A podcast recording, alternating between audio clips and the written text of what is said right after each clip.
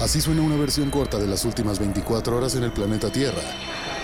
La conversación del mundo, aquí, en el Brief, con arroba el Che Arturo.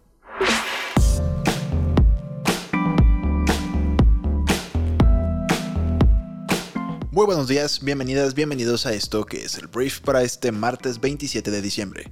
Yo soy Arturo Salazar, soy tu anfitrión y uno de los fundadores de Briefy y en este podcast vas a informarte con un resumen de las noticias que debes conocer el día de hoy para ser una persona bien informada. Muchísimas gracias por estar aquí y vamos a comenzar con esto que es el brief. Arranquemos hablando del el tema del momento en temas políticos en nuestro país porque conlleva a la que podría ser la próxima presidenta de la Suprema Corte de Justicia de la Nación, que es Yasmín Esquivel. Y este presunto plagio que hizo en su tesis hace muchos años cuando quería o buscaba ser abogada por parte de la UNAM, Universidad Autónoma, no. Universidad Nacional Autónoma de México. Y pues en estos momentos lo que sucede es que hay una bomba en la que se le está acusando de haber plagiado su tesis. Después, para hacerlo muy rápido el resumen, después lo que ella dice es que no, que la persona que eh, publicó antes su tesis en realidad le robó su tesis, pues, o sea, está acusando a la persona que originalmente publicó la, el documento de haberle robado a ella su tesis, lo cual la verdad nadie le está comprando, nadie le está creyendo, y en estos momentos más bien es un juego de poderes en el que pues las personas poderosas de nuestro país están apoyándola o no apoyándola y pues al final habrá que tomar una decisión. La UNAM ya confirmó que ahí hay un plagio, también esto es noticia. Pero aquí lo interesante es qué va a pasar a continuación, porque esto lo que pretende pues es que la gente está exigiendo que renuncie, no solamente como ministra, que ya es, sino como aspirante a ser la presidenta de la Suprema Corte de Justicia de la Nación. Entre las personas que están a favor de Yasmín Esquivel, por supuesto está el presidente de México, Andrés Manuel López Obrador, que ayer lo mencioné y creo que lo he dicho también un par de días, ella fue propuesta, bueno, te voy a explicar más bien desde el principio. Em, para elegir a una nueva ministra o un nuevo ministro, el primer paso es que el presidente de México presente a tres candidatos o candidatas y a partir, a partir de ahí comienza un proceso y pues se vota a favor de uno de esos tres em, y pues ya queda esa persona. Entonces Yasmina Esquivel pues es propuesta por el presidente de México y en diferentes ocasiones Yasmina ha apoyado iniciativas o proyectos del presidente. Entonces, ayer el presidente de México afirmó que la ministra siempre ha actuado con rectitud y presumió su apoyo a las reformas de la 4T en el Poder Judicial. En lo que a mí corresponde, o en lo que a mí me corresponde, me consta, es que ha actuado con rectitud. Yo la conozco a ella desde hace seis años para acá. Nunca he recibido una queja. He tenido ha tenido cargos, perdón. Estuvo en el Tribunal Agrario, en el Tribunal Administrativo y ahora lo de la tesis sale. Entonces, ¿por qué se supone o por qué suponen que la licenciada Yasmín es nuestra candidata? A mí me parece, o sea, eso, lo que pregunta AMLO es eso. Y a mí me cuesta mucho trabajo entender la pregunta de AMLO porque acabas de decir que es una persona que te apoya y que te ha apoyado históricamente. Y ahora preguntas por qué la gente dice que es tu candidata. Porque luego lo intenta explicar, dice Andrés Manuel, porque ha actuado con mucha rectitud y apoyado nuestras incursiones al Poder Judicial. Nuestras incursiones al Poder Judicial.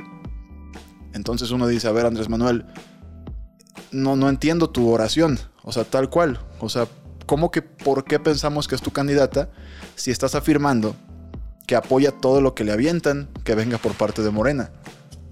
Entonces, estás hablando de alguien que se supone que tiene que ser imparcial, que se supone que pues aspira a ser eh, la presidenta de la Suprema Corte, y tú mismo estás diciendo que apoya todo lo que le envías.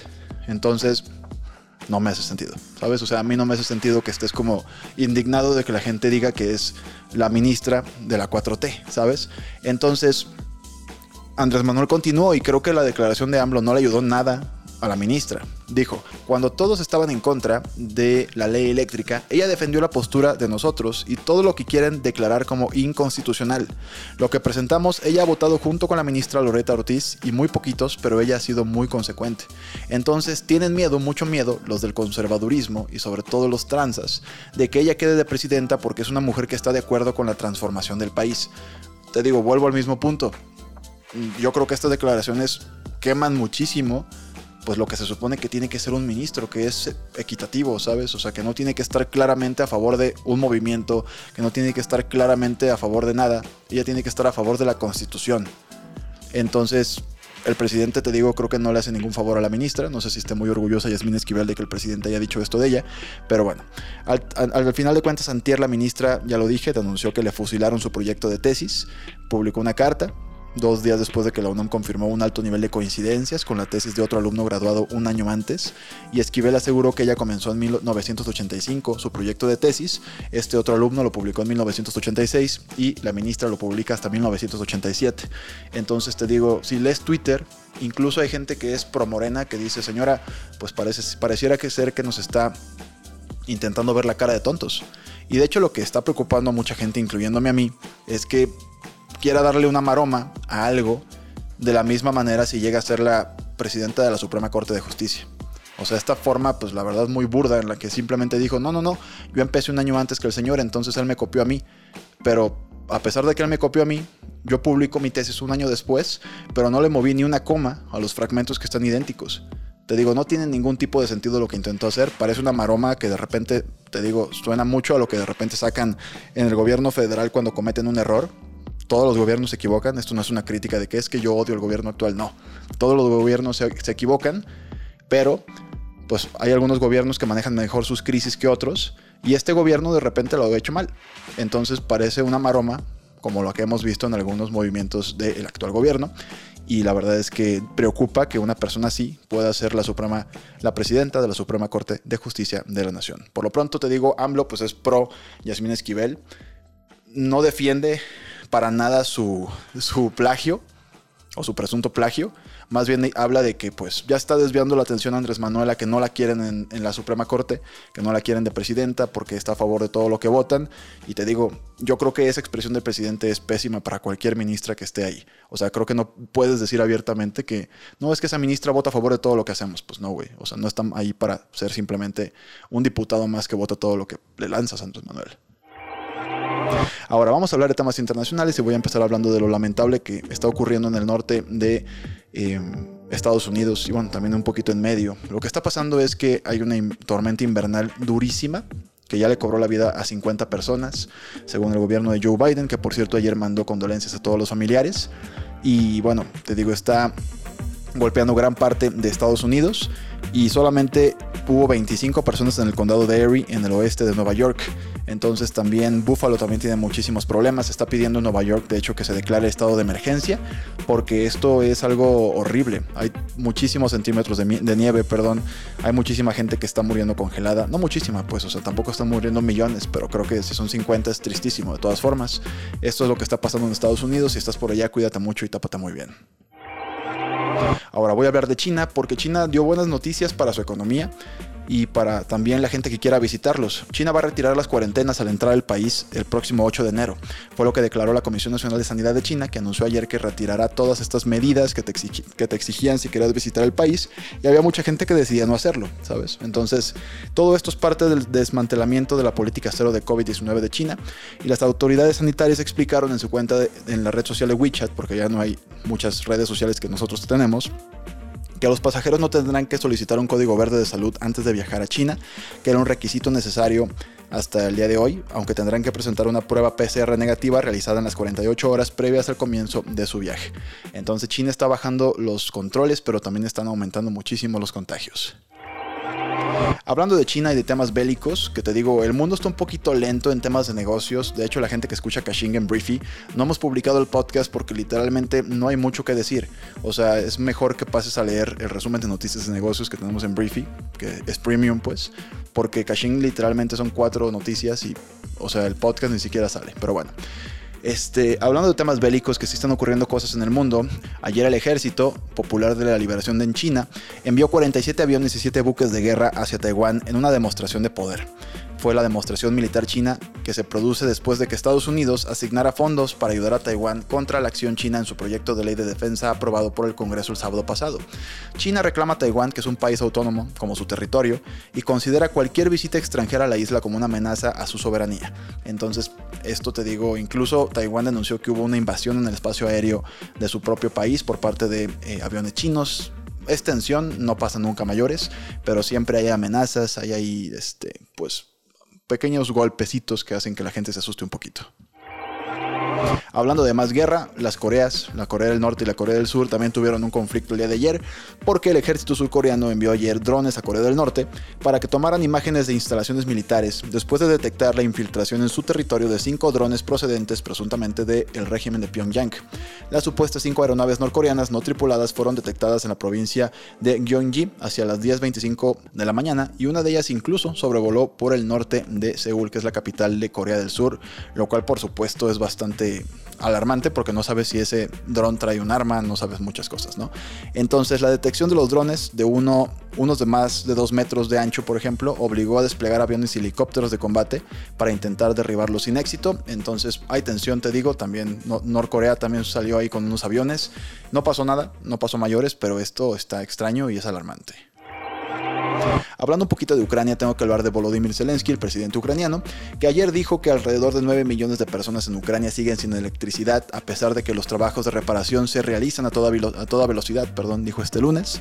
Entonces, en su mensaje, Em, dijo que el servicio está interrumpido en diversas regiones debido a los ataques de los invasores rusos contra la infraestructura crítica.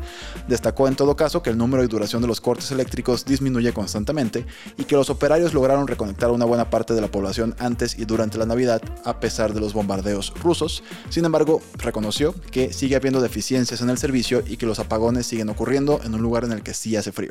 No es como que se te va la luz en Acapulco, pues allá hace mucho frío. Vamos a hablar ahora de negocios y voy a hablar de Netflix porque el servicio de streaming más grande del mundo va a estrenar su servicio de transmisión en vivo con un show de comedia de Chris Rock Recordarás a este comediante que Will Smith le pegó en la cara en los Oscars. Este show se va a titular Chris Rock Selective Outrage y será lanzado el próximo 4 de marzo. Netflix estrenó el primer trailer para promocionar, para promocionar el estreno de su show, en el que se observa a Chris Rock detrás del escenario antes del evento. En noviembre se anunció a Rock como el anfitrión de este evento en vivo, quien en 2018 ya había colaborado con Netflix con un especial y además apareció con Dave Chappelle en Netflix Is a Joke. Entonces, más allá del programa, lo que es interesante es que pues Netflix ya ha comenzado una estrategia de expansión en sus servicios para hacer frente a la competencia de los servicios de streaming como Twitch, por ejemplo. Es una plataforma de streaming tal cual en el que pues, la gente vea diferentes personas hacer diferentes cosas como videojuegos, comedia, etc. Entonces, o bueno, tal cual es la televisión en vivo, pues Twitch ahora está compitiendo con la televisión en vivo también. Entonces Netflix pues ya viene con todo, con este servicio que empieza, te digo, con un show en vivo em, conducido, perdón, por Chris Rock.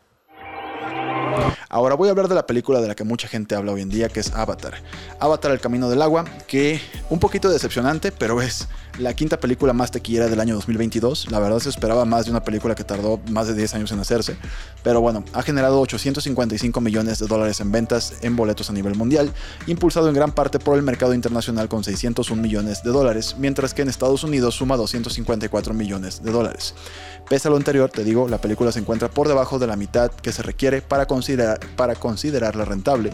Según lo dicho por el director James Cameron, la secuela del largometraje estrenado en 2009 recaudó 56 millones de dólares en su segundo fin de semana, es decir, tuvo una caída del 58% respecto a su debut, situación que no es desconocida para los blockbusters, pues la gran mayoría tiene caídas de entre el 50 y el 70%, pero sí es llamativo que sea tan poquito. Digo, yo sí creo que tiene mucho que ver en cuanto a la taquilla nacional de Tormenta Invernal, nadie va al cine con estas condiciones, y yo creo que las fechas tal vez no fueron las mejores. Yo creo que es una fecha, yo por ejemplo, quiero ver esta película, la quiero ver en 3D sí o sí, pero pues el tema de la Navidad y todo esto me ha impedido verla. Entonces no sé si más bien va a ser una película que va a durar en cartelera tal vez un mes, mes y medio y con eso va a alcanzar a recuperar lo que necesita para convertirse en una película súper rentable. Pero bueno, es lo que está pasando. No sé si dejaron pasar demasiado tiempo también para su lanzamiento. Pues, hay una serie de razones que te podría decir alguien más experto en el cine. Por lo pronto, pues Avatar el Camino del Agua, la quinta película más tequillera del 2022.